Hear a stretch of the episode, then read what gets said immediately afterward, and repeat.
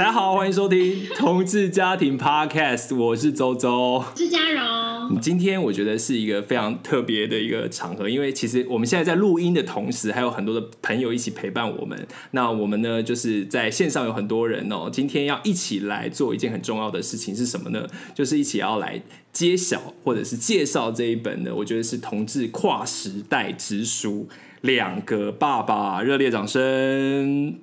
耶！哦。为什么说这本书是跨时代之书？因为其实我相信很多朋友都知道，台湾同婚已经两周年了嘛。在这个同婚议题里面，当然还有很多我们继续要努力争取的地方。但是在这个同时之间呢，其实同志家庭的议题呢，也慢慢的开始浮现出来了。尤其我们可以先跟嘉荣，呃，请嘉荣跟大家报告一下，我们现在台湾大概有多少的同志家庭？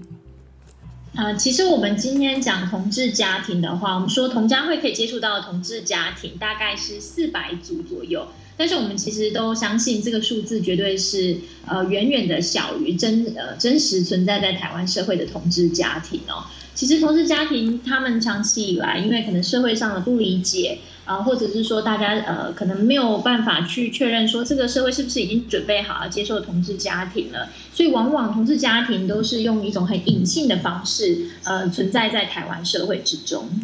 所以这就是为什么我说这本书很重要的原因，因为它等于就是让同志家庭的议题呢浮上了台面。那其实我个人真的觉得这本书影响我。很多的原因是因为，虽然他现在才出版了，但是这本书的作者啊，子良爸爸，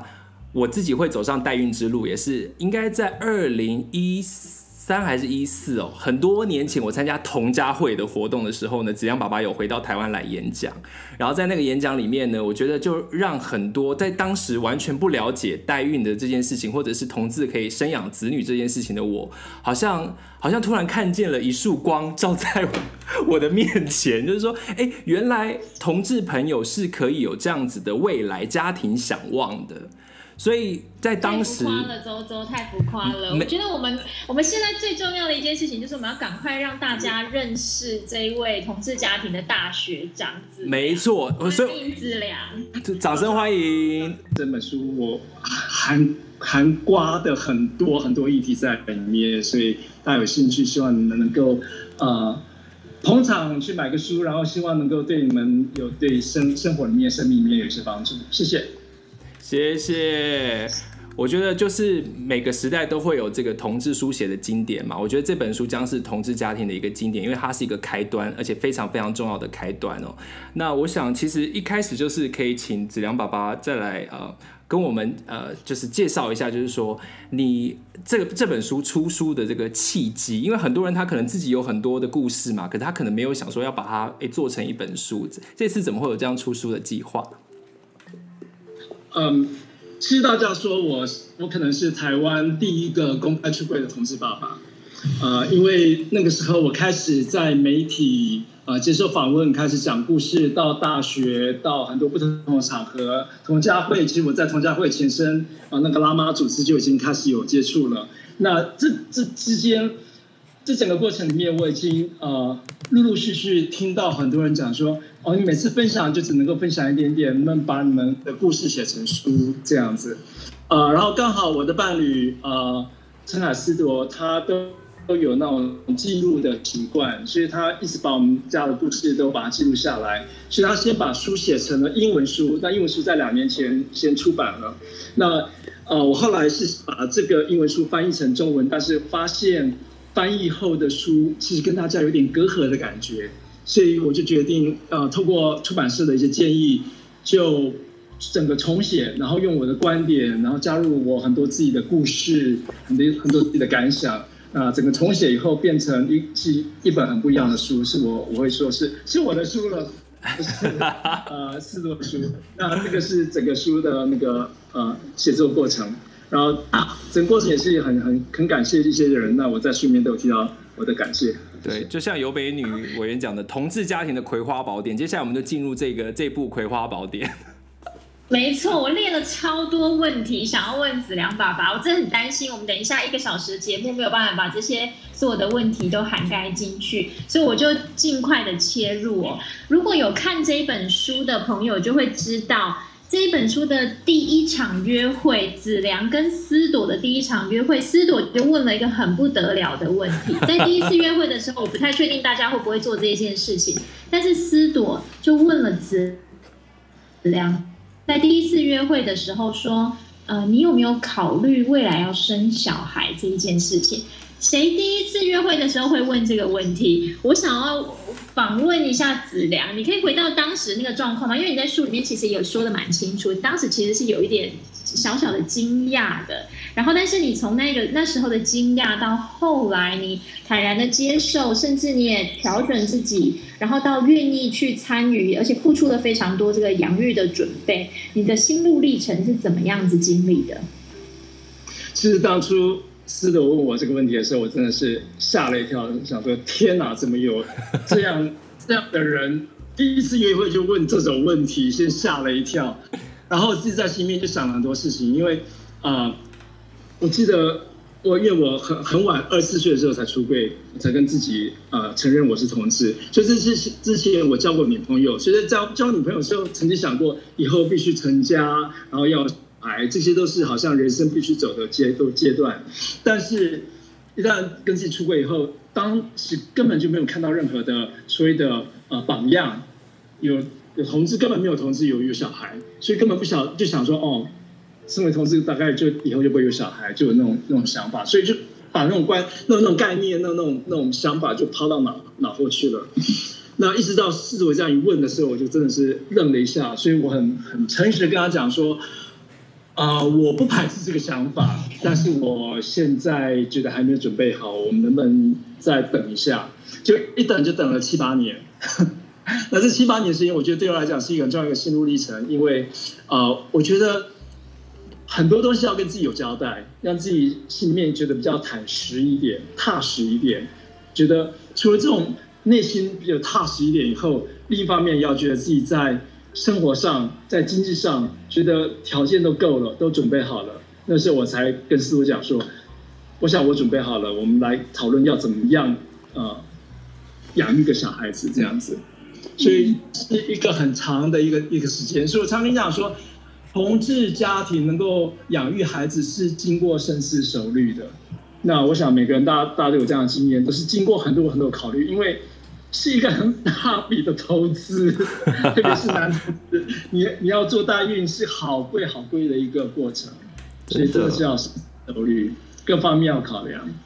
嗯，没错，我觉得这其实这之中也有伴侣之间的相互的支持这件事情，因为。思朵在一开始的时候就想要有小孩，可是他也是很有耐心的等待你的准备。那直到你也准备好了，然后告诉他了，你们才正式的开启这个代孕的这个旅程。然后在书里面其实也可以看出来，你其实是一个蛮传统的人哦，因为你在这个办婚礼之前，你很缜密的规划了一套出柜的计划。这个出柜的计划包含你的爸爸妈妈，你的。呃呃，兄弟姐妹们，甚至你在要跟这个爸爸妈妈出柜之前，你还先跟哥哥姐姐开了一个家庭会议，细节我就不讲太多，但是非常的精彩，邀请大家去看书，你就知道呃这一切是怎么发生的了。那但是我想要请呃子良谈一谈，就是你花费了非常多的心力在准备要怎么跟家人出柜，那为什么跟家人出柜这件事情对你而言这么的重要？首先我讲说，已经很久很久没有听到人讲说我是传统，因为 我的想法已经打破传统了，这真好玩。OK，回到正题，呃，讲到为什么我会想要跟家人出柜，其实当初的一个想法是很单纯的，就是我觉得是我人生中一个很重要的一个阶段，因为要结婚是人生中一一件很大的事情。那为什么不跟家人分享这这么大的一件事情？因为家人应该是你最从小最亲密的在一起的人，他们应该去跟你分享你的一些快乐的东西。所以这就是一个很单纯的想法，我要分享给家人。但是因为整个大环境是一个以异性恋为常态的环境，所以变成身为同志就必须出。啊，出柜变成一个很大的一个问题，所以我会花了那么多心思写了外延家书，你给我的哥姐姐，这这些很多事。那所以很简单的一个动机就是想要把我生命里面一些很重要的事情能够跟他们分享。嗯，我澄清一下，我为什么说你是一个很传统的人？因为我认为你把家人摆在一个非常重要的地位，然后你是一个以家人作为这个感情的部分作为你心中非常重要的一个一个呃对象的人，所以我说你是一个传统的人。我认为传统是一个非常好的事情。我这边想要插入一个问题耶，嗯，我的问题是，其实我如果那如果没有出柜的同志朋友，他。他他他有可以有适合有小孩吗？或者是其实我们有遇到实务上是有一些同志朋友，他可能觉得说自己家人可能看到小孩会很开心。我我想要用小孩这件事情来跟家人坦白我的身份。子扬宝宝怎么看这这件事情？其实我们如果我们要讲出柜这件事情，其实很非常非常复杂的一件事情，因为每个人情况不一样。那家人有时候你感受到的一些对家人的态度，对于同志的态度。会造成一个很大的阻力。那呃，但是坦白讲，我个人觉得，跟家人或跟朋友、跟在工作地方很多地方要出柜，其实最大最大的阻碍是你自己心里面的一些障碍。你会害怕，这是一个害怕，你会害怕出柜以后发生什么事情。那这个害怕其实很多时候是来自于我们可以讲白点，是一个内化的恐同症。因为我们从小听听了很多很多那种对同志很负面的讯息，然后内化，把这些讯息内化，然后就放在心里面。那这个内化的恐同症会变成一个很大的阻碍，会让我们害怕很多事情。那我个人是已经经历过很多的那种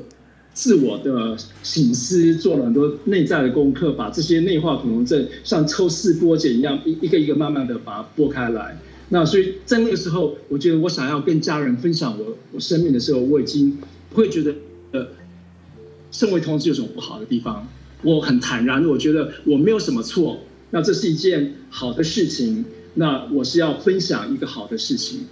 是一个很正面的方式在在做分享。可是话又说回来，因为每个人每个家庭很多的情况不一样。那这种情况下，我觉得很重要一个是一个权衡。所以你第一个你要先。想看自己到底是害怕什么，然后再去权衡。如果你出柜，会跟家人会有产生什么样的变化？关系上有什么变化？那这些是不是能够做得好、调整得过来的？然后，我觉得很多同志家长已经成为家长，表示你在经济上已经独立了，所以至少这个你不用考虑。但是很多的同志。青少年，我会跟他们讲说，你要考虑你能不能有有没有安全，你能不能你会不会在家里安安全，会不会被踢出去？所以这个东西安全的东西要考虑。但是你一旦成为家长，表示你有经济独立的能力，你不用考虑安全的问题。呃，但是话话又说回来，我觉得一般我们台湾人的家庭、华人的家庭，其实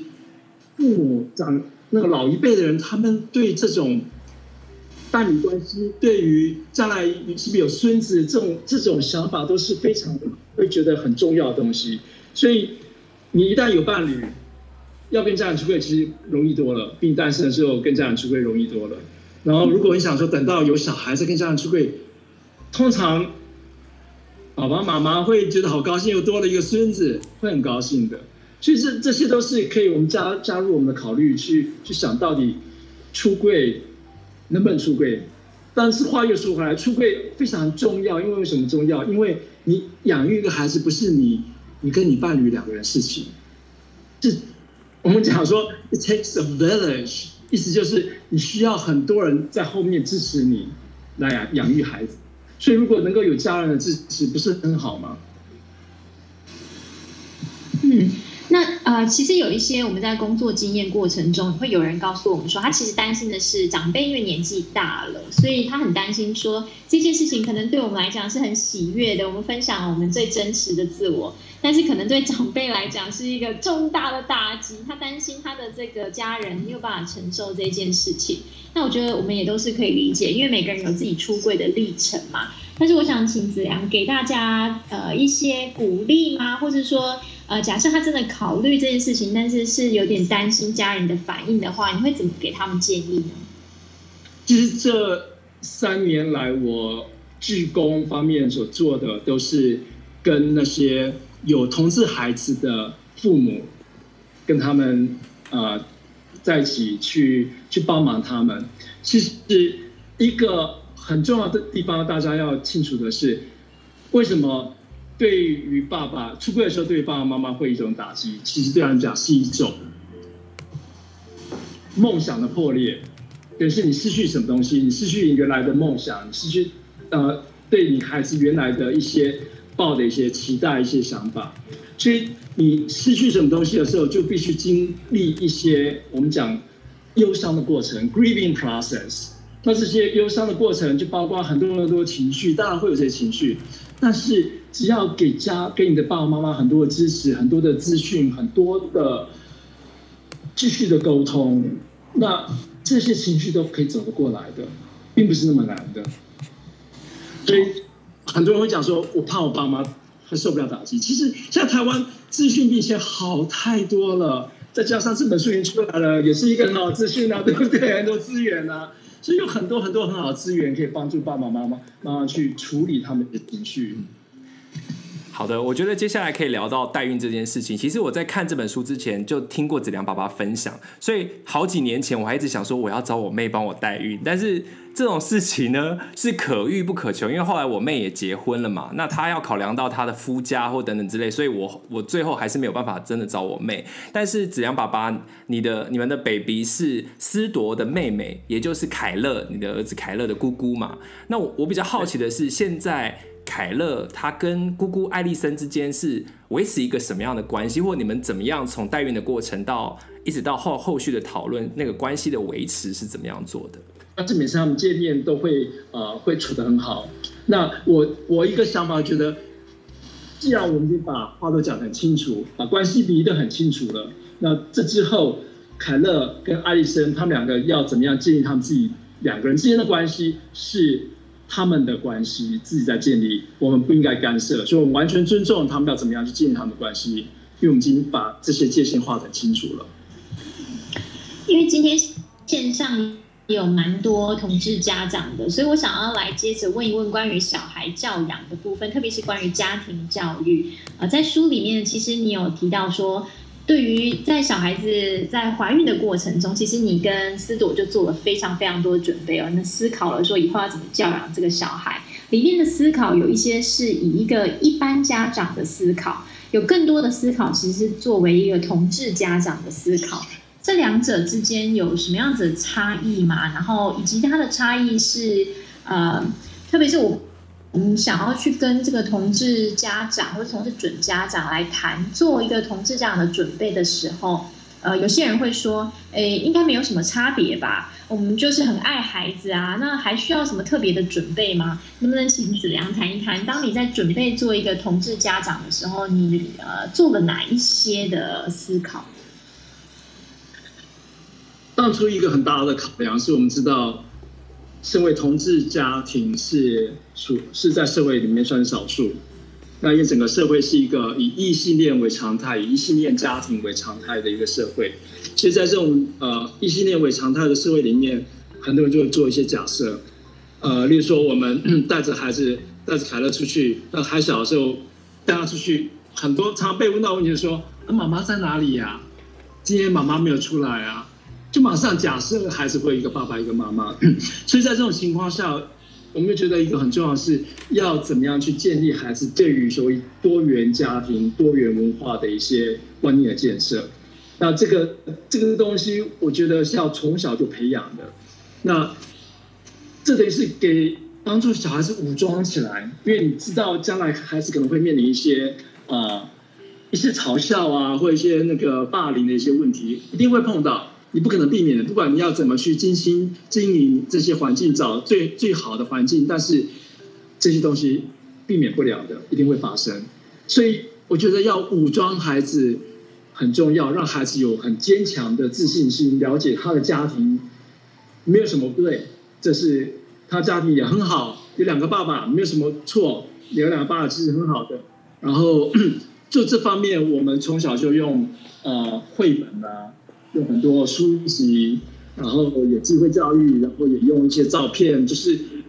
然后也会跟其他的同志家庭在一起，让他知道他其实并不孤单，他有其他的小孩跟他一样，有爸爸有两个妈妈，那所以他不是一个很处在一个很孤单的情况下。虽然说他在学校里面可能是他是唯一有两个爸爸的一个家庭，但是在社会里面还有其他很多同志家庭在，所以这些很多的建立是同志家庭里面才必须做的东西。那这个是很不一样的东西。为什么不一样？讲白一点，也就是因为社会还在歧视同志，以异性异性恋为常态，所以我们必须还是做一些不一样的事情来建立我们的家庭，来准备我们家庭。嗯。其实，在书里面，你特别还提到了一件事情，我觉得蛮感动的，就是所谓的同舟共济哦。你你说你跟其他的同志家长的关系是希望你希望跟他们一起同舟共济。今天假设有一个同志家庭，他可能因为收养的议题，或者是说因为代孕的议题，或是因为养育的议题而受到了呃歧视或嘲弄的时候，你会跟他们一起奋斗。我想要请你谈一谈，就是说你为什么会有这样子的想法，说呃你要跟其他的同志家庭一起来面对这件事情呢？因为我们知道，其实同志家庭里面有非常多种不同的样态，有人的社会经济地位比较高一些，有有人的家庭背景比较好一些啊，每个人的来自的这个环境都是不太一样的。但是你选择了在呃凯乐还没有出生之前，你就是做下了这样子的承诺。我觉得这个跟我在美国的那种呃，那整个生命历程也很有关系。因为身为亚裔、同志、移民三个很弱势、很边缘化的族群里面，让我体会到很多，其实很多的社会问题是一种系统性的问题。所以，我们今天讲同志家庭为什么会被被排挤，会不会碰到一些困难，也是一个系统性的问题。那么在面临系统性问题。人多势力很重要啊，因为我们要要团结起来，要一起去奋斗，一起去去改变这个社会。所以为什么要同舟共济？因为我们可以一起来做很多事情，而且越多人能够去做的话，社会能够改变的这个这个速度就就会快一点，就比较能够产生一些改变。那话又说回来，每个人的社经地位不一样，每个人的家庭背景不一样。我常常跟人家讲说，我觉得我今天我已经有累积到一个一定的社会资本，让我有讲话的特权，因为我已经跟家人出柜了，而且我工作上也都完全出柜，而且我经济能力到一定的程度，我不怕人家说什么坏话，我更不会摆在心上。那我已经累积到这些社会成本的时候，我能够说更多话，那这个特权就表示我有更多的社会职责。那我觉得这个是一个对大家来来讲是一个很大的挑战。去想想看，今天很多这边很多同志爸爸，你能够做代孕，表示你在社经地位里面已经有一定的地位在，你一定有一定的社会成本在。那你怎么样去用你这些社会成本的特权去做什么事情，来挑战这个社会，来做更多的事情？因为。特权就有社会职责，这是我的理念在，但我不能够把我的理念 挑别身上，那是我想分享我的想法。嗯、我想我在看这本书的呃这个内容当中呢，印象最深刻的还有就是在啊、学校教育的部分，而且我觉得常常我的感觉不是。啊，学校教育之外，是你们常常教育学校。其实这边这个部分，我想要请子良爸爸，你们如果在这个整个求学过程当中，当然现在凯乐已经上高中了嘛。如果要说这个过去在跟学校这种制度啊，有时候是表格也好，或者是有时候也是是这种什么节日过节也好，有没有什么你比较印象深刻的故事，或哪一个教育者让你觉得很感动？是啊，这故事好多好多。那呃，凯乐。在上幼稚园的时候，有一个蒙蒙特梭利的幼稚园，然后那个幼稚园大家用的表格，呃，父亲母亲，然后我就跟学校建议说，能不能改成家长家长，这样的话我们就会不会被排除掉，那排斥掉那种感觉。就那个校长说，为什么要帮你们改？就不改，就没有在那边待多久，我们就离开了。然后结果下一个学校。呃很不一样。我记得那下一学校，他们呃他们是是做那种呃以国际文凭为那种教育方式，等于是因为国际文凭的教学方式，就是他们每一个阶段有一定的主题在。我记得我们呃第一学期那个主题讲到家庭，我想说我家庭很棒啊，我们赶快跟跟校长讲说，你在讲家庭的时候，希望能够带入多元家庭的东西里面，因为课这种融入课程的这种教育对孩子帮助最大，就就呃拿了一列的书单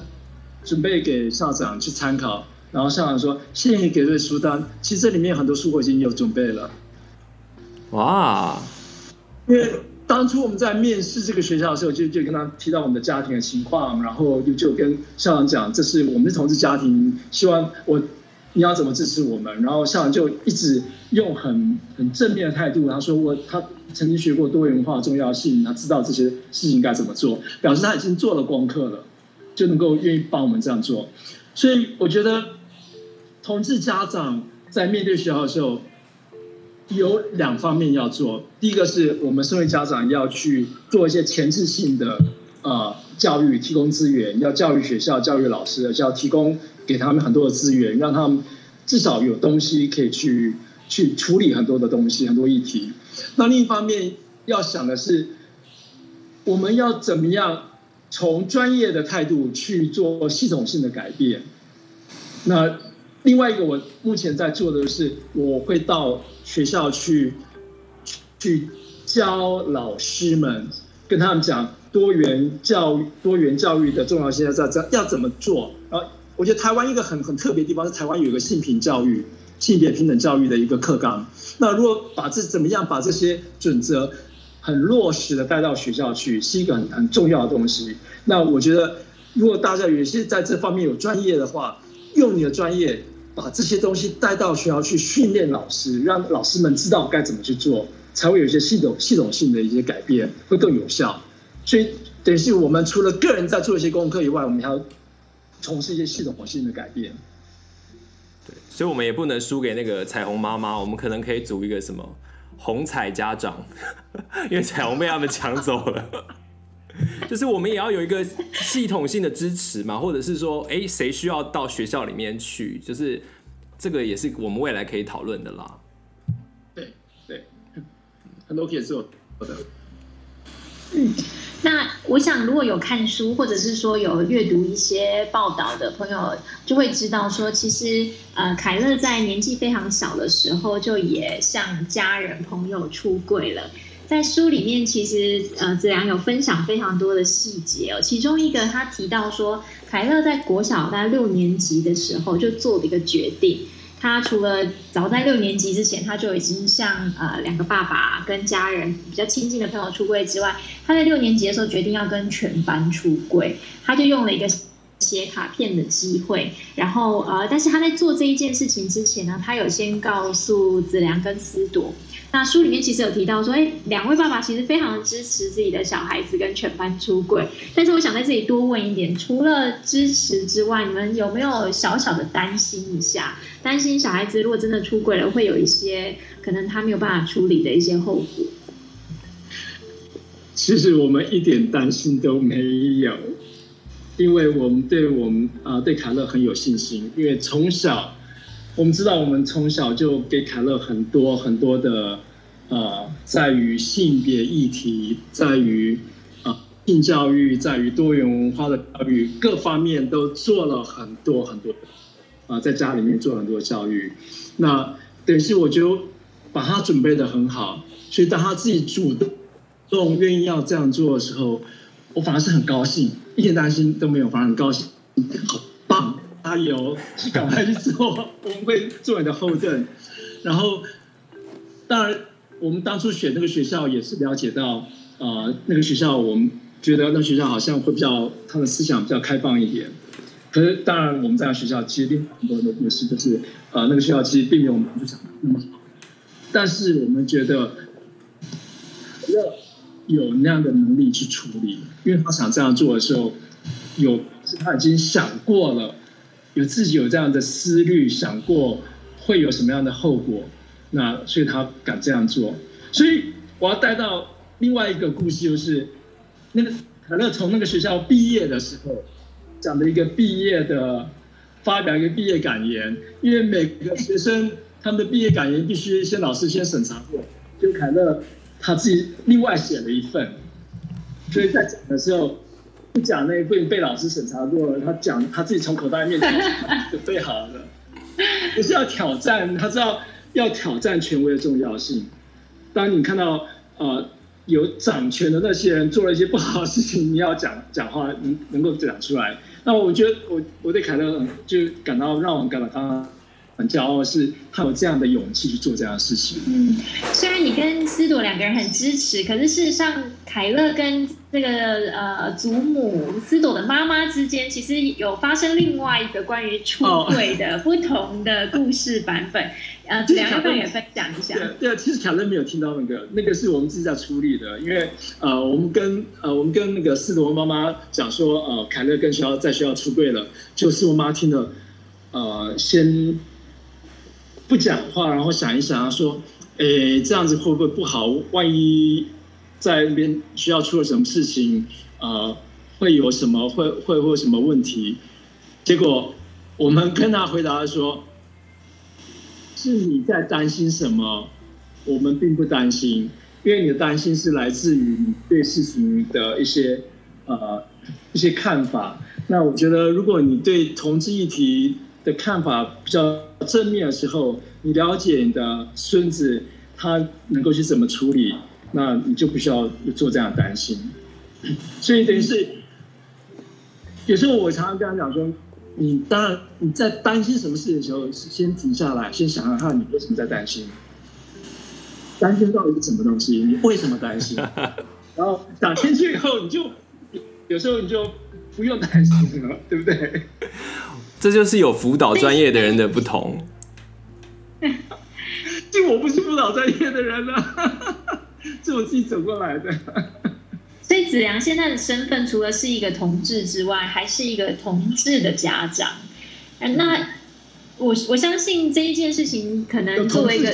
孩的家长，同志小孩呃的家长，同志小孩家长对。但我我相信，作为同志这件事情，可能给了你一些优势哦，在怎么支持自己的同志小孩身上。但是具体来说，我想你应该也是第一次有。小孩是同志，所以你是怎么学习去支持自己的同志小孩的呢？因为可能我觉得在呃同志家长养育小孩的过程中，曾经我认为为了对抗社会的一些偏见，所以我们会去说哦，小孩子是同志这件事情跟他的父母的性倾向是无关的，因为社会可能会有一些攻击，甚至是一些不了解，认为说，哎，今天小孩子如果让同志养了。可能就会变同志。那为了对抗这一种说法，所以后来呃，在这个呃，我们在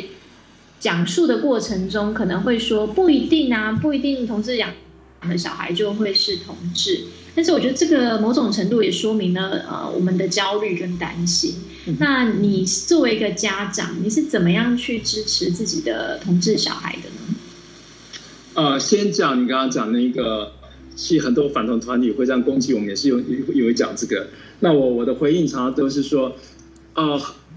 同很多同志，大部分同志都是从异性异性恋家庭长大，为什么我们还会成为同志？而且很多在同志家庭长大的孩子是异性恋的人，所以根本没有这种呃研究上的一个很很很确定的一个证据在。那讲到我。我怎么样去处理孩子是同志这件事情？因为我们很早就有这样的讨论，要给孩子很多的支持，很正面、很支持的环境，让孩子能够在那环境里面长大。而且我们在凯乐很小的时候就有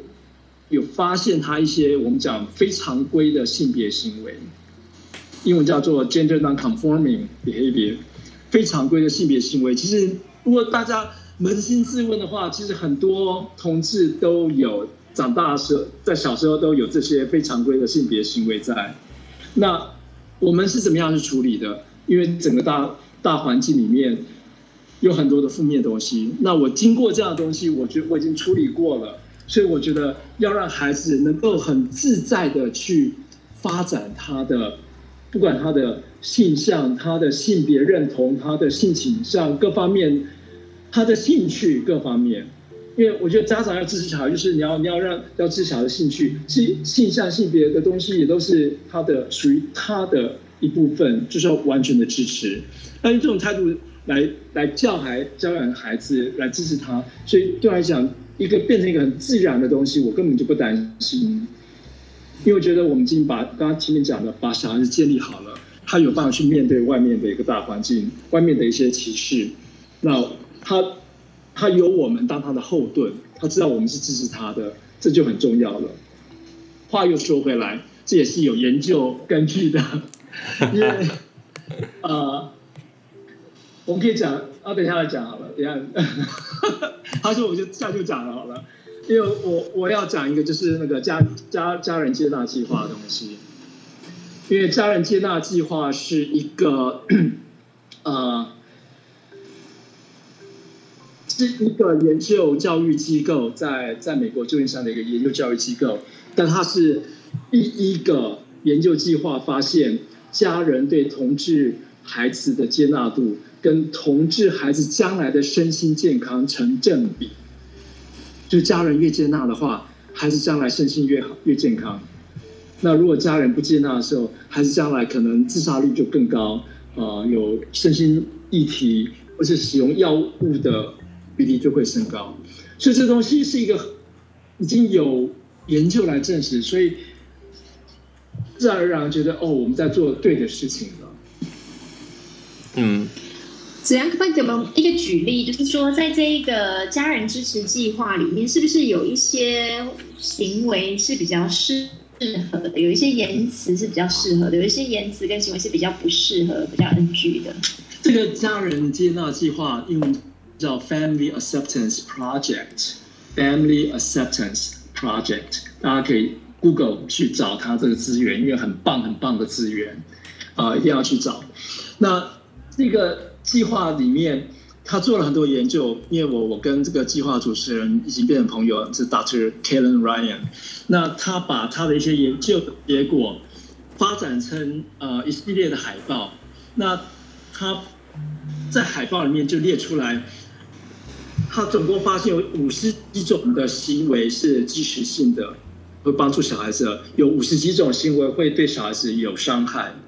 那他把其中的挑出二十几种行为放在海报里面，是支持孩子的行为；二十几种是会伤害孩子的行为。啊，另外一张海报。那我觉得一个很重要的东西就是，很多有同志孩子的爸爸妈妈，他会讲说：“哦，我是为你好，我才这样做。”比如说，我是为你好，我才我我是为了你将来可能在社会上会被人家歧视，所以我要你改，你不要继续当同性恋。我是为了你好，其实这是伤害的行为，这不是为了孩子好。那真正接纳孩子的行为，就是说，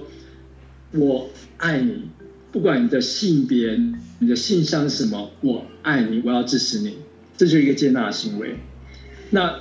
再讲一个例子好了，如果你很，因为常常有同志孩子的父母会觉得同你孩子一旦出柜，你就要躲到柜子里面，所以会叫做贵父母。那其实这种贵父母的行为就是一种伤害行为，也表示你你对于孩子的是同志的这个身份感到羞耻，你不敢跟别人讲，因为你会觉得羞耻，那是一个伤害行为。那如果你够能够勇敢的跟其他家人分享说，我孩子是同志，我很为他骄傲，我爱他，他没有什么不对的。你能够跟其他家人分享这个东西的时候，是一个接纳性的行为，对还是会有很大的帮助。所以这这两个很简单的例子，谈到接纳啊，在书里面有一个章节特别提到，你和思朵除了接纳之外，你们还庆祝呃凯乐出柜的这一件事情，所以你们花了一整年的时间筹办了一个非常盛大的十三岁的同志成年礼，他特别为凯乐而办。那其实这个书里面有描述了非常多关于这个同志成年礼的细节，我真的非常推荐大家去读一读，去看一看，因为真的是大开眼界啊、一个同志从呃小朋友、儿童到变身成青少年的这个阶段，有人为他做了一个这么大的盛大的仪式，我觉得这个象征性是不言而喻的。但是在这个同志成年礼里面，我可以读到一些细节是。大人在其中也非常的感动，尤其是子良自己也分享了说，你在参加的过程中，然后呃你在为他这个庆祝致辞的时候，你自己都哭了。所以呃，我们可以谈谈这个同志成年礼它的象征的意涵，因为我我感觉起来，它不只是为了一个同志青少年而办的，他其实是你是希望他有一些更多影响力的。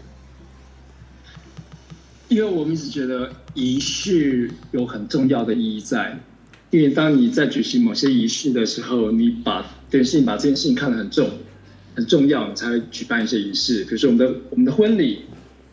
很重要，所以举办一个仪式。那所以我们会之所以成做一个同志成人礼，也是觉得我们觉得青少年这个阶段很重要。青少年是一个过渡时期，从儿童到成年的那个过渡期。那在很多文化里面都会呃办一些仪式，像像犹太人会有把把 mitzvah 或是把 mitzvah 的的这些的仪仪式，来让小孩子能够觉得他们被家人看到了、尊重了，会帮助他们，给他们支持，经过这个青青少年的阶段。那我觉得同志青少年一直。长久来，历史以来，包括大家同志的这个经验里面，在青少年是一个很惨淡的一一段日子，会觉得受到很多伤害。每个都几乎几乎每个人都曾经受过伤害。那所以为什么我们在在致辞的时候会感动？因为会想联想到以前受到伤害。那我们今天可以转换另外一个样式来去庆祝它，用一个很正面的方式来来创造一个仪式，让。同志青少年能够在这个社会里面得到重视、得到支持，来庆祝他。因为身为同志是没有什么羞耻的，而是值得庆祝的东西。那这个东西是一个很重要的意义，所以对我们能够有有能够去创造这样的仪式，然后能够去改变这样一个历史，然后能够去有一个新的方向，就觉得。对，对自己来讲意义就很大，而且每一个大人在致辞的时候感觉到这个意义，对我们来讲真的都很大，因为我们以前受过的伤害，我们知道多难，但是我们今天会创造一个更美好的未来，这是一个很大的一个啊愿景。好，我想其实呃有非常多的问题想问，但是很多的内容都在这本书里面，希望大家可以赶快上网去购买《两个爸爸》。那我自己买了呢，是隔一天就寄来了，所以速度非常的快，好不好？就是真的很像，我觉得，我觉得在在看这本书的时候，我觉得它会有一个时代的缩影之外，它也会有你自己很多的故事的一些对照在里面。那当然有很多事还在发展当中，比如说育儿这一块，因为我们知道子良爸爸的小孩已经上高中了嘛，所以今天在。这样的时刻里面，我觉得尤其今天有这么多同志家长在现场，我想要让大家有办法提出你的问题。那其他很多内容呢，大家可以自己买书来看。不晓得现场的我们所有的参加者，你有没有问题想要趁这个机会来好好问一下子良爸爸？就是他走过了这么一大段路，从他自己的生命历程到后来的育儿经验，到现在可以跟大家分享这么多事情。不晓得有没有人想要提问的呢？如果没有，我还有一百个问题。有有，马丁是不是？马丁，Hello，马丁。啊、呃，我我我我很感谢，就是有这个机会，因为呃，我觉得我觉得嘉荣跟跟那个宗翰已经都准备的非常充分了，问到一些大家对书里面内容的一些很精彩的，大家都觉得非常惊艳的一些故事。那我是除了也想重复呃更多的感谢跟呃跟跟跟跟跟赞扬你的这本书的价值之外呢，我我我我觉得体验很深刻的是，就是子良的那个呃心理学方面的素养啊，然后跟跟对于就是观察非常非常细腻，然后又是对于同志来说都是都是 其中要害的这些问题。然后又包括你对跨文化这样子的经验里面，对于种族歧视啊，对于怎么样融入一种社会，对于这些整个这种社会体系，就是都是那么的细腻。那你有提到你你你，比方说有过一段受到伴侣这个呃，就应该说是某种暴力的这样的一个的一个的一个经历，嗯，我是觉得这本书真的是会勾起太多人自己有过的大大小小的一些一些创伤啊等等。那其实我我我我我的问题是，嗯，就是我很想了解。当然你，你你你你你你那么的坦白，都说了那么多，你应该不会感觉到这个问题有点突兀哦。不过就是，如果如果你从你自己的个人的经验来看的话，嗯，会不会是因为你是受到了非常多次的这种打击呀，然后受伤很深，然后体验过很久？那我很想冒昧的问你，是不是长期有在做智商，已经做了三十年了？然后然后你都变成自己是是比智商师还要了解同事，就是就是因为你你你你你想要传递的 message 已经是已经不是普通智商师啊，或是这些大家有什么问题想要问一个。问一个专家，我觉得你已经到达了这个 非常高的这种境界哦。所以我常常在群组里面在笑说你是已经成佛或成仙了，当然也不能这样说。可是说真的，大家对你的这个呃自治的这种啊、而且你对就是我们未来台湾有可能怎么样发展这些东西都非常有有有有远见。那那那 anyway，就是这部分我我我我只是觉得呃很好奇，你怎么会？不是一个心理师，当然你你老公是，不过呃，从从从周边学习也好，或者是从个人的这些投入啊，怎么，你我我觉得你还是可以保持非常非常清晰的一个思路哦。所以嗯，很好奇你这部分是怎么养成的？你你有没有一个什么自己的一些 discipline，一些 很自律的一些 写作习惯啊，或者是？或者是对，就是特别是你写这本书，我估计整个过程中你应该呃有更多的可以去发表这样子的这种呃想法的的一个平台嘛。那那其实呃你整整个写作的技巧也很强，因为你你把所有的时间都挂在一个 message 里面，或者是反过来把每个事件都变成一个这样的 message。所以嗯、这部分真的是很好奇，可以请你分享一下吗？谢谢。呃。我我想要讲的东西好多，我想看，我先先理理清一下，呃，先讲一个 full disclosure，就是刚刚马丁有讲到，呃，我伴侣是呃在教智商的教授，但是我跟他之间，我们一直把界限画得很清楚，就是他不会当我的智商师，那我不会当他的物理治疗师。这个是我们的呃职业跟我们的伴侣关系，真是界限的很清楚。这个东西，那其实我自己呃曾经接受过智商，就一段很短的时间，在我呃离开那一个有家暴的关系里面，然后跟斯朵跟我现在跟斯朵在一起后，发现自己是经历一些。啊，创伤后症候群才去接受智商，可是我那个智商并没有呃做很长，因为我发现那个智商是的切入角度不对，不是我需要的。因为那时候我在处理我创伤后症候群，但是那个智商是在做、呃、心理分析的东西，那好像他感觉他对啊、家庭暴力啊、呃、对亲密关系暴力其实并不懂啊、所以我就停了。那。我觉得一个很重要，对我来讲，因为每个人每个人不一样。那我觉得我今天能够这样分享，一方面是我是一个很喜欢思考的人，我常常在反思，会会想很多东西，会去思考，去整理我的想法。那每经历一些生命里面重要的一些历程，会去整理。那其实说故事也变成我一个。啊，自我疗愈的一个方式，因为我们在说故事的时候，在整理自己的故事的时候，等于是会把自己的经历重新整理过一次，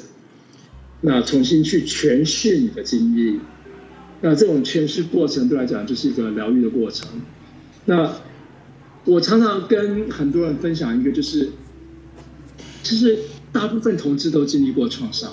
几乎大部分同志都经历过。那对我们来讲，我们生命成长一个历程，就是一个疗疗伤的历程。我们必须很认真的去做疗伤的历程，才有办法去好好带孩子，才有办法去经营我们的伴侣关系，好跟我们周周边的人相处。所以我一直觉得疗伤是一个很重要的一个功课，每个人都需要去做的，要去很很正、很很正面的去。面对他，要去处理这个东西。所以我想我分享这个。好啊，我觉得我觉得很重要的分享就是说，我们同时之间，很多人会把心思放在哎、欸、要带小孩啊、育儿这件事情，但是其实我们也是要先把自己照顾好嘛。我觉得这个提醒非常重要。好，还有没有其他朋友有没有有问题想要提出来？趁这个难得的机会，我我要再加上周周你刚刚讲很重要一个，我们用叫做 self care，把自己照顾好，这个很重要。那像我，我现在在做很多志工的活动，因为当志工或是你工作上的那个助人者，那当一个助人工作者，一个很重要的是你要把自己先照顾好，要一个又有个平衡，所以这个东西一定要放在心里面。所以当家长一个助人者，那要怎么样照顾好自己很重要。你如果自己，我们常常讲说，好像一个蓄水库一样，当你里面你的蓄水库已经干的话，你怎么去当一个好的家长？怎么样去帮助别人？所以要要照顾好自己，就是把那个蓄水库的里面的水再加进来，这样子，要不然你干旱的时候你就完蛋了。好，有没有朋友可以打开你的麦克风，提出你的问题？有没有线上的所有朋友？如果大家暂时还没有，我就要问喽。容我使用我主持人特权，还没有吗？好，那我想要补问，我刚才就是在讲伴侣关系这个问题，因为我我现在当然也很担心哦。呃，我我跟我老公现在相处都蛮好的嘛，会不会有一个小孩？然后一堆人就跟我们讲说，你们绝对不要有小孩，小孩会毁了你的生活，不管是同志非同志都是这样讲。然后我们已经开始在担心这件事情。可是你在书里有提到说，你们其实一起。度过了很多的难关，那我觉得现在也有一些爸爸，比如说他是自己单身在照顾小孩，他可能也想发展伴侣关系。就是你怎么看有小孩的伴侣关系这件事情？他需要伴侣做什么样子的一些持续的磨合，还是准备，还是怎么样？嗯，先讲讲一些统计数据，让让大家吓一跳，有一点警觉性。很多伴侣，特别是小孩子很小的时候。就就离婚了，就离异了，就分开了。那也有很多，这是第一个高潮期，不要讲高潮，高峰，高峰期。哎，想说高潮还不错哦，是另外一个意思。对啊，那另外一个会离异的高峰期，就是当小孩子要离巢的时候，要比如要上大学，要自己独立出去的时候，这是另外一个呃伴侣会离异的高峰期。那这是其实很现实的。其实大家去想一想想看，啊、为什么会这样子？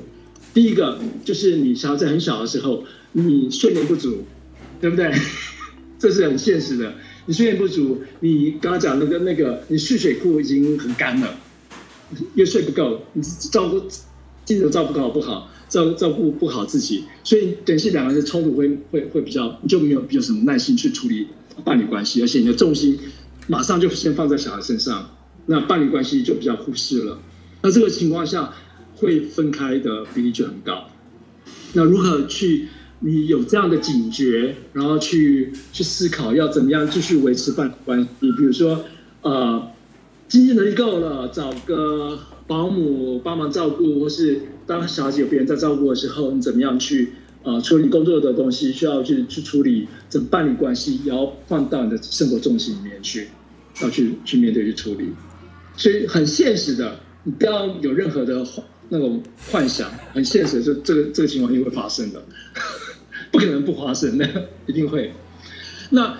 另外一个高峰期，为什么伴侣会分开？因为当一个孩子进入一个伴侣关系的时候，本来两人关系是这样子而已，是两人关系。然后变成一个三角形，一个孩子一个三角形，两个孩子四角形，三个孩子五角形，这关系家人的关系越来越复杂。那家人关系每一个人之间的关系都会不一样，不管你在跟伴侣怎么样去沟通，要怎么样去站在同一阵线去带小孩，但是我们个性就是不一样，所以小孩子跟你建立关系以后，跟你伴侣建立的关系就会不一样。那这种情况下要怎么处理？然后特别经过了青少年时期，青少年的时候会有很多很多很多的挑战在。那这个时候，伴侣之间的关系会产生更多的变化，因为伴侣关系永远不会是静止的。如果伴侣关系静止不动的时候，表示那关系死了。对，因为火的关系永远会在变。但如果在你要怎么样去处理这些变化、这些改变，都是很重要的功课。所以就是要有意识，是不是？对，要有那个意识，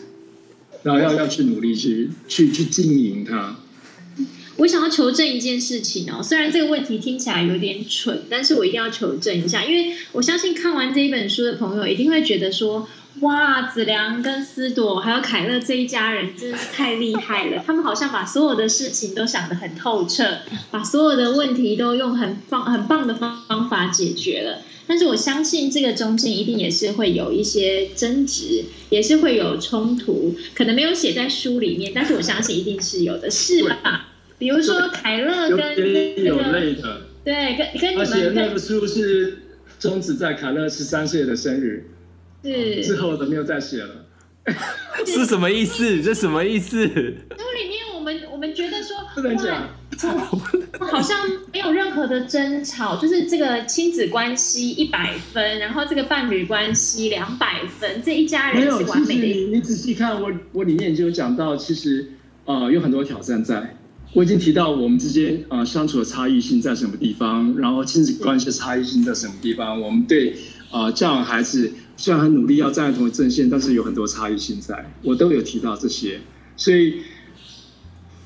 重要的是，我觉得是我们努力过的东西，我觉我想要分享，但是真的一些挣扎也在那里，我有提到，并没有去刻意去隐瞒。但是我觉得要分享的是。一些功课的东西，学到一些课要分享，这样。好的，还有没有其他朋友？这么说，我想大家都安心了一些了。有吗？我很担心呢。我觉得就是每个人都有自己的功课啦，因为这个伴侣关系有很多错综复杂的这个因素在里面。那我觉得刚才一个提示，最重要的提示是你至少先有意识嘛，那你才能够有这个意识，你就可以开始去做一些相相关的准备。那至于准备功课是什么，有前人的经验，那你当然也要有你自己去体会的部分。我觉得只能大概就只能这样子这样子讲了。那今天还有没有任何朋友有问题？虽然我们已经超过了我们的录音时间一点点，但是没有关系，我相信子阳爸爸应该不介意吧，对不对？我们线上还有这么多朋友跟我们一起哦，不管你有没有看过这本书，你有没有任何的问题你想要提出来，在关于子阳宝宝这一路以来跟小孩子的相处、跟学校的应对，然后或者在美国的这个整个的环境里面，大家有没有其他的问题呢？都没有吗？好，嘉荣还没有问题。呃，我我想其实刚刚子良给大家的这些分享真的是非常的重要。然后，因为现在社交媒体、脸书、IG 当道，所以大家分享的可能都是说我们家庭生活里面很光彩、很漂亮、很光鲜的那一面，大概不太会去分享太多自己的挣扎跟心路历程。但是我相信，呃，家庭的议题、亲子的议题、伴侣的议题。啊、呃，一定是很多人心中非常难解的一块。我觉得这本书里面提供了很多很很有趣的观点，然后很很巧妙，然后事实上也蛮符合呃我们在地文化的一些解决方式。我简单说，其实在，在呃子良跟家人呃谈到出柜这件事情的时候，跟妈妈的说法，跟爸爸的说法，其实有一种很含蓄的美。很间接的方式，这一点绝对是台湾人很能够理解的。我我觉得可能外国人不太能够理解你们为什么要这样传话，你们为什么不说明？哦，不不不，这是我们台湾人只要一看到那些桥段，看到那些剧情，一定会内心非常有共鸣。那我想要问一下，说你跟思朵之间有讨论过这个差异吗？因为很显然他的出柜历程是。绝对不是这样子，因为书里面其实你也有描述，但是这种文化上面的差异，在出柜这件事情上，其实有呃有产生很大的影响。有，那我们其实之前呃，在我出柜之前，我们就谈过我们的文化的差异，呃，在讲话的那种沟通方式差异。像你刚刚讲，我们我们中国人、台湾人、华人习惯讲话是比较呃婉转。委婉，或是拐弯抹角，或是 呃讲一些来来来引申很多东西那样。那但是西方人、白人沟通方式又不太一样。那就是我们经过经过这样磨合，把这这些东西都都都讲讲开来。那我觉得四朵对我来讲一个很很让我呃欣赏的地方，他会尊重我，他会尊重我，觉得怎么样做会比较好。我跟家人要怎么处理比较好？虽然有时候也当然也发生过冲突啊，就他说你为什么这样做，我就要跟他解释我为什么这样做。那解释清楚，他就能够接受啊。所以这个东西。像刚刚你你讲过是要用意识感，你要清楚你在要去思思想，要去思考你为什么要这样做，然后要怎么去解释。那一方面也是文化差异变成逼着我必须去想想清楚去解释，也是一种那种因为差异有关系，文化差异关系，我逼着我必须这样做这一些事情，所以也很有意思了。嗯哼。好，呃，欸、我看到这边马丁有提一个问题，自讯息有人提问，对，对，想问一下，就是现在大家其实我觉得这这是一个非常好的问题哦。现在啊、呃，台湾呃同婚通过，还有很多的一些细部的权利在争取嘛。那子亮爸爸有没有一个从美国的同婚经验来看，我们下一步努力的目标应该是什么？那个关怀的焦点会是什么？还是说它是很不一样的？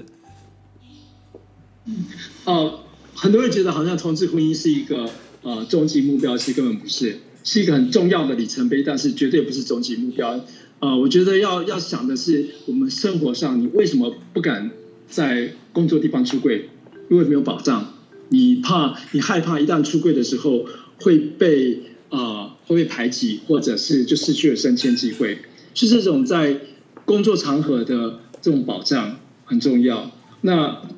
比如说你租房子，你不敢跟房东出柜，你怕被。被房东赶出去，所以这种很多在生活上每一个方面的一一种保障，怎么样去被平等看待，都需要一些法律很清楚的来规范。因为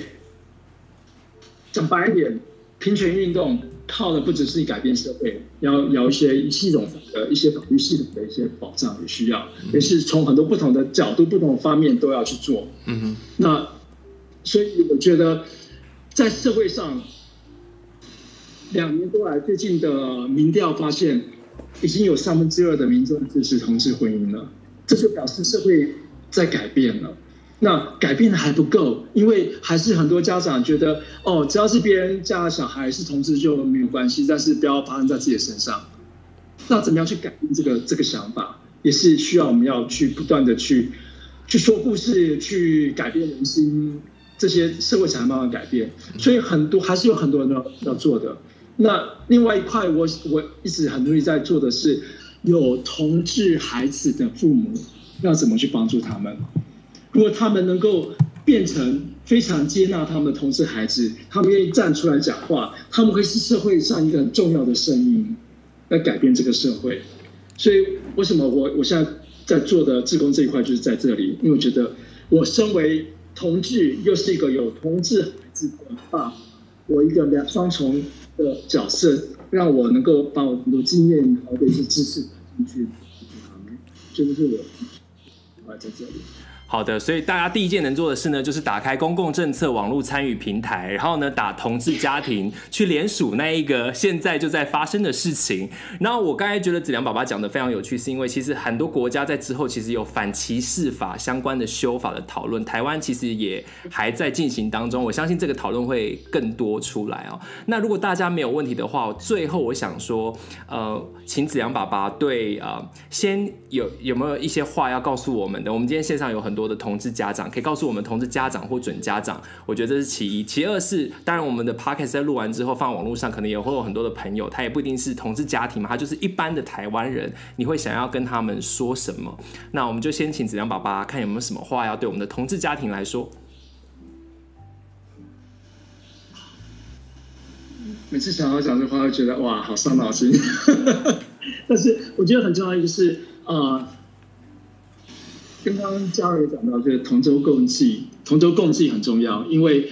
我们在同一条船上，面对这种异性恋主流的这些很多挑战，我们要互相帮忙、互相支持，然后要努力去改变这个社会，这是我们要做，因为不只是为了我们自己，而是为了我们的孩子在做，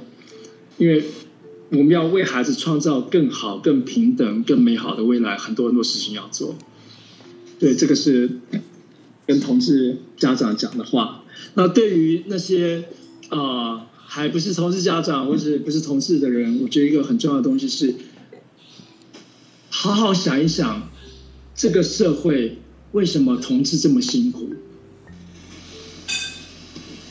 好好想一想，到底有什么事情我们可以做，让这个社会对同志更能够去不只是接纳，而且去肯定，而且去赞赏他们。我我一直的他会觉得啊、呃，接纳是一个很很很基本的东西，容忍是更低的一个层次。不只要容忍，要接纳，还要去庆祝，要去呃赞赏我们。因为我觉得同志有很多很多值得赞赏的地方。那整个社会要去怎么样去啊、呃，能够去跟我们一起来庆祝我们身为同志这样的身份是很重要。所以要看到的，就主要有几个地方，我刚刚也讲到了。异性恋为常态为主流，就表示异性恋的人在这个社会里面占了一一个优势。那一旦你占了一个优势的时候，你就有一个社会责任，去帮助弱势的人得到平等的权利。这是我想讲。谢谢子良爸爸。我想我自己非常震动的就是。我我我在看，尤其是跟学校沟通这一块，我一直以为说，啊，我有了小孩，我要去跟学校，就是说，哎，有没有办法，可不可以麻烦你们怎么样？可是你在书中表现的态度都是说，我们是同志家庭，你可以为我们提供什么服务？的确是啊。我缴我也有缴税，我有缴学费。我觉得那个我不知道是因为这种台湾人、华人的这种啊温良恭俭让的心态怎么样，就是说原来我应该要更理直气壮这件事情，我觉得是这本书给我很大的启发。嘉荣要不要分享的启发？最后的时间。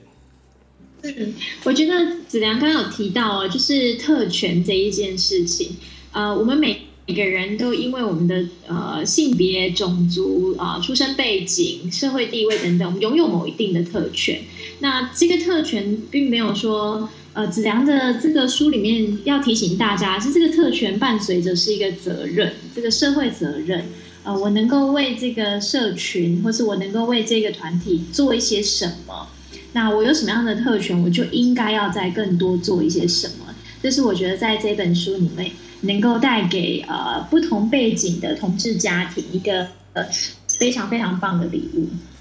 谢谢。今天非常谢谢子良爸爸，两个爸爸，远流出版社。OK，上网立刻就可以订到这本书。防疫期间在家很无聊，多看几本书，而且这本书呢又是这么重要的书，我觉得对于同志家庭来说，或对一般人来说，都是一个跨时代的记录，所以。非常非常重要，非常谢谢大家，也感谢所有线上朋友的参与。那如果呃大家听完之后还想要跟子良爸爸联络的话，我们可以怎么跟大家跟子良爸爸联络？我们留个什么 email 之类可以吗？